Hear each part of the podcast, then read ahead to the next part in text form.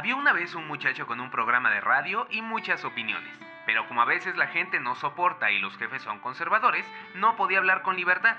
Ese muchacho era yo, Enrique Azamar.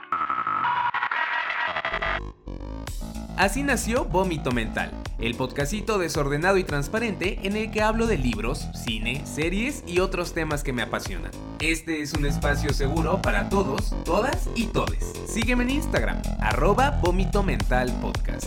Gracias por escuchar.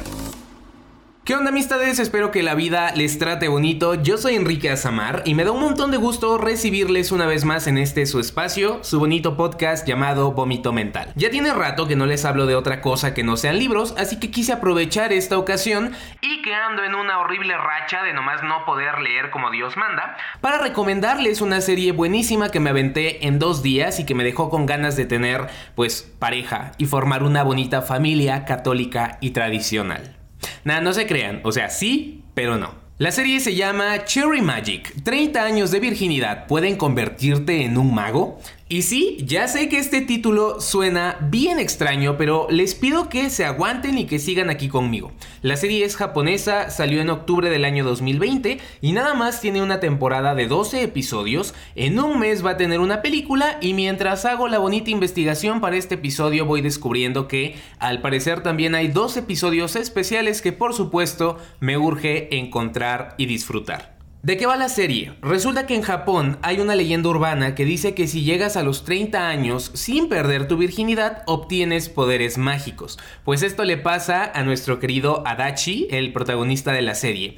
Es un oficinista muy tímido y con algunos problemillas de autoestima que el mero día en el que cumple 30 añotes se da cuenta de que puede leer la mente de cualquier persona a la que esté tocando en ese momento. Adachi se espanta un montón, obviamente, y más aún cuando esta nueva habilidad lo ayuda a descubrir que Kurosawa, este típico hombre guapísimo, encantador, educado e inteligente de la oficina, pues está perdidamente enamorado de él. A partir de ahí, Adachi tiene que entender sus sentimientos hacia Kurosawa y lidiar con esta habilidad mágica que lo va a ayudar y lo va a perjudicar a partes iguales a lo largo de la historia. Primero que nada, la trama me pareció súper curiosa. Dejen de lado este tema de los poderes mágicos. Yo estaba súper acostumbrado a que en una historia de amor apareciera la persona tímida logrando que con el tiempo la persona popular se enamorara de ella, pero aquí pasa todo lo contrario. Kurosawa, esta figura de perfección en la historia, lleva mucho tiempo enamoradísimo de Adachi y la neta se sintió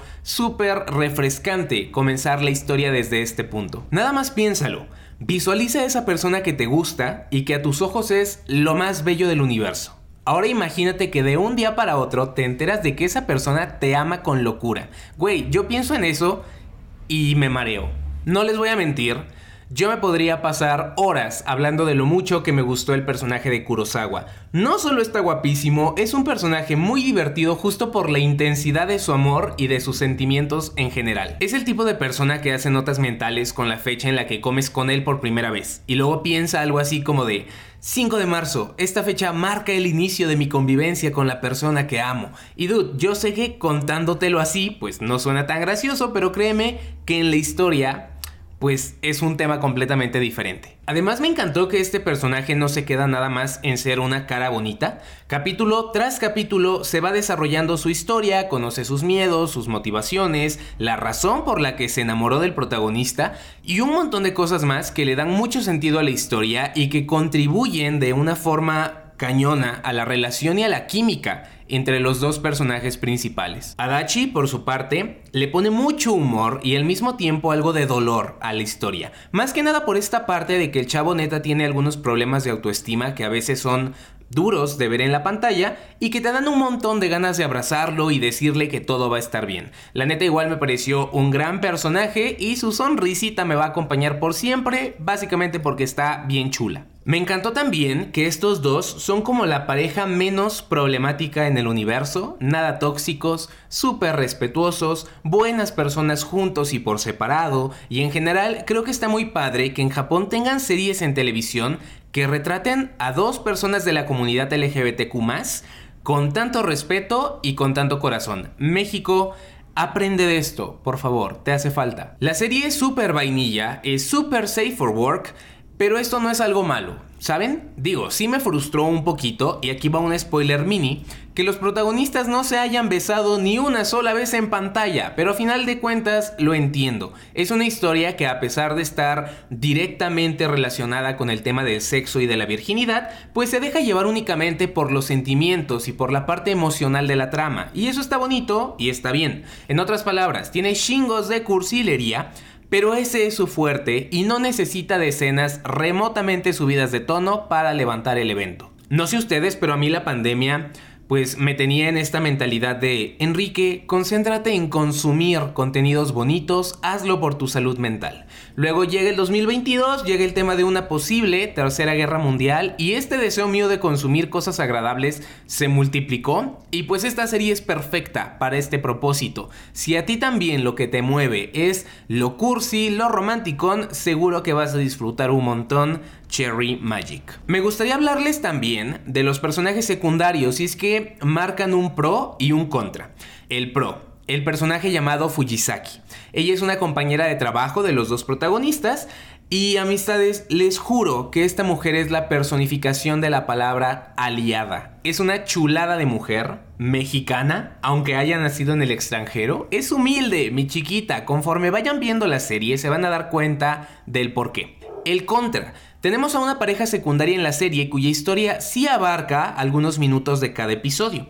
Se trata de Tsuge, el mejor amigo de Adachi, que resulta que también es virgen y que adquiere el mismo poder justo cuando se enamora de Minato, un repartidor de paquetería que lo visita constantemente. A mí no me latió nadita esta historia secundaria. Tsuge y Minato no me parecieron interesantes como personajes, no creo que los actores tengan mucha química y la neta me parecía bien molesto eso de que me quitaran a Adachi y a Kurosawa de pantalla solo para darle foco a estos dos.